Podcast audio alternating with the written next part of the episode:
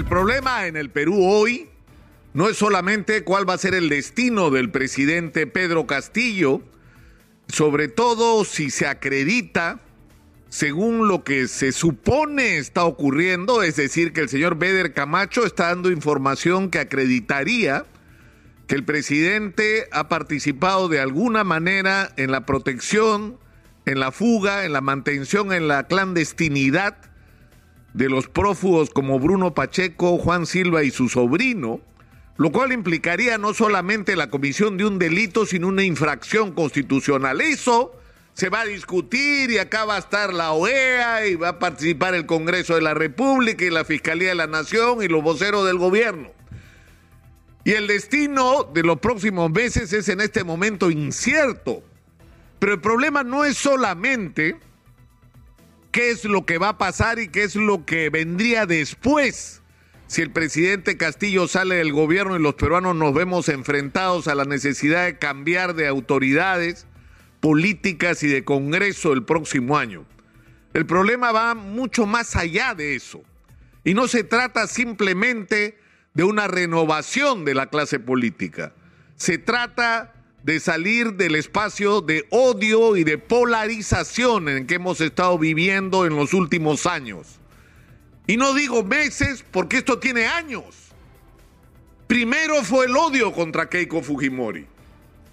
Y acuérdense ustedes que en la elección del año 2016, los señores del Grupo El Comercio llegaron a decir, no insinuar, a decir que había una investigación de la DEA en Estados Unidos contra Keiko Fujimori por supuestamente estar involucrada en lavado de dinero proveniente del narcotráfico.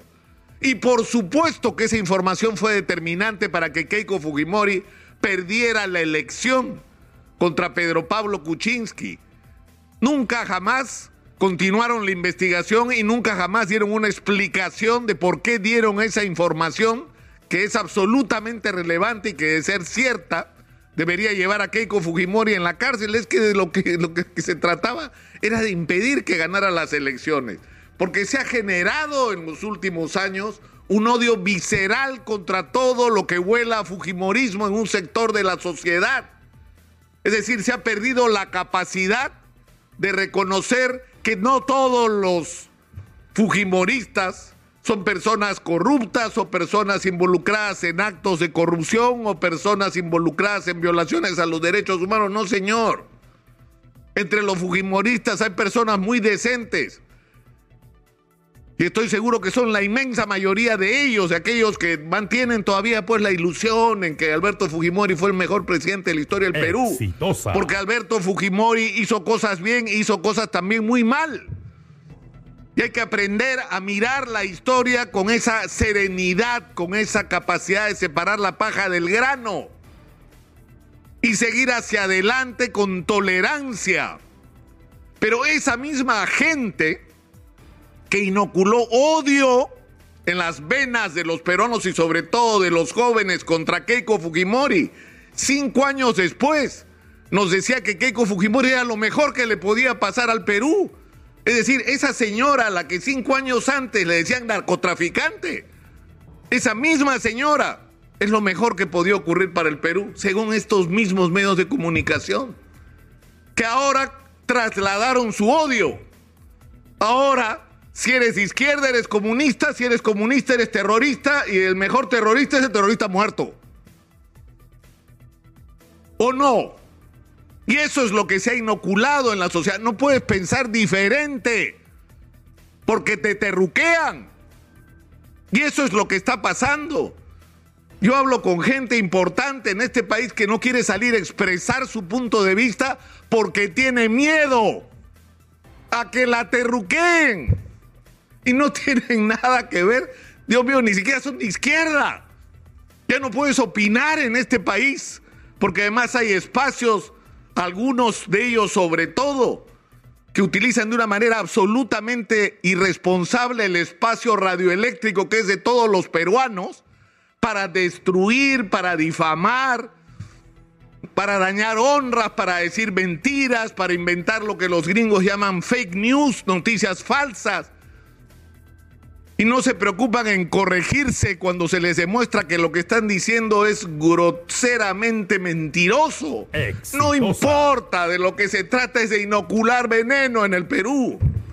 Y esa es la situación en, lo en la que estamos. Es decir, hay que, hay que entender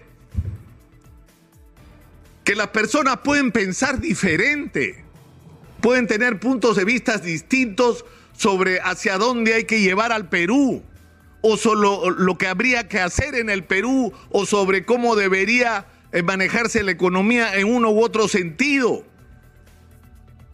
o sobre el papel del Estado en la economía, o si sobre, si se debe o no regular el mercado, o, o si cómo afrontar el reto de la necesidad de sacar ese mineral que está enterrado, que es nuestro principal patrimonio y que hay que sacar de allá abajo, porque allá abajo no sirve para nada. Podemos tener muchas diferencias sobre muchas cosas, pero hay algo que es lo determinante. El reconocimiento de que la manera de resolver nuestras diferencias son los votos, es la democracia, el someternos todos más allá de nuestras diferencias a las mismas reglas de juego. Todos aceptamos que la democracia es el canal para resolver nuestras diferencias y que las mayorías son las que deciden y que quienes gobiernan en cada circunstancia el país son quienes tienen el respaldo de esa mayoría por corta que ésta sea. Porque así como el señor Pedro Castillo ganó por cuarenta y pocos votos las elecciones el año pasado, ahora Rafael López Aliaga ha ganado por cincuenta mil y pocos votos la alcaldía de Lima y ambas elecciones son legítimas porque decidió la mayoría por corta que ésta sea, porque un voto hace la mayoría.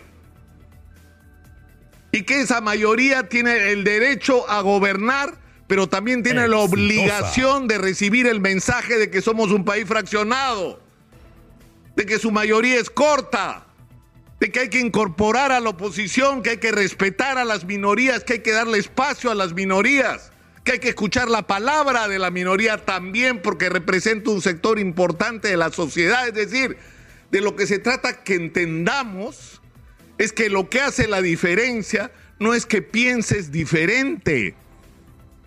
Lo que marca la raya, lo que marca la raya es entre aquellos que aceptan que la democracia es el camino para decidir cómo se gobierna un país. Y quienes pretenden subvertir el orden, quienes se sublevan contra el Estado como sendero luminoso, quienes pretenden imponer por la violencia su pensamiento al resto de la sociedad, es más, a la mayoría de la sociedad, porque por lo general estos sectores representan a una minoría, que si fueran a una elección, que si utilizaran los canales democráticos no recibirían el respaldo mayoritario de la sociedad y por eso optan por estos caminos.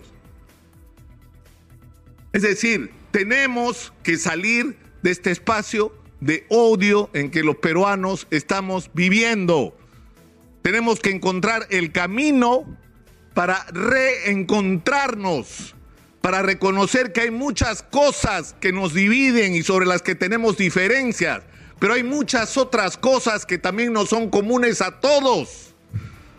Que hay espacios que son comunes y objetivos que son comunes. Maneras de hacer las cosas que todos tenemos que aceptar y respetar. No debería ser tan difícil y en eso yo quiero ser reiterativo. Los medios de comunicación cumplen un papel fundamental. Exitosa. Los medios de comunicación tienen que ser espacios abiertos, tolerantes, los espacios, los medios de comunicación tienen que entender puentes, tienen que ser el lugar donde todos son escuchados, donde todos se pueden encontrar, donde las diferencias se pueden discutir con respeto, donde se pueden buscar incluso coincidencias que en otras circunstancias parecerían imposibles. Lo que no pueden seguir siendo los medios de comunicación son maquinarias de odio y de división entre los peruanos, que es lo que lamentablemente los grandes medios de comunicación en el Perú están siendo. Primero lo fueron contra Keiko Fujimori, ahora lo son contra cualquiera que piense desde una perspectiva de izquierda en este país sin entender que ambos pensamientos pueden vivir bajo una misma democracia que respeta las mismas reglas. Ese es el reto que tenemos como país.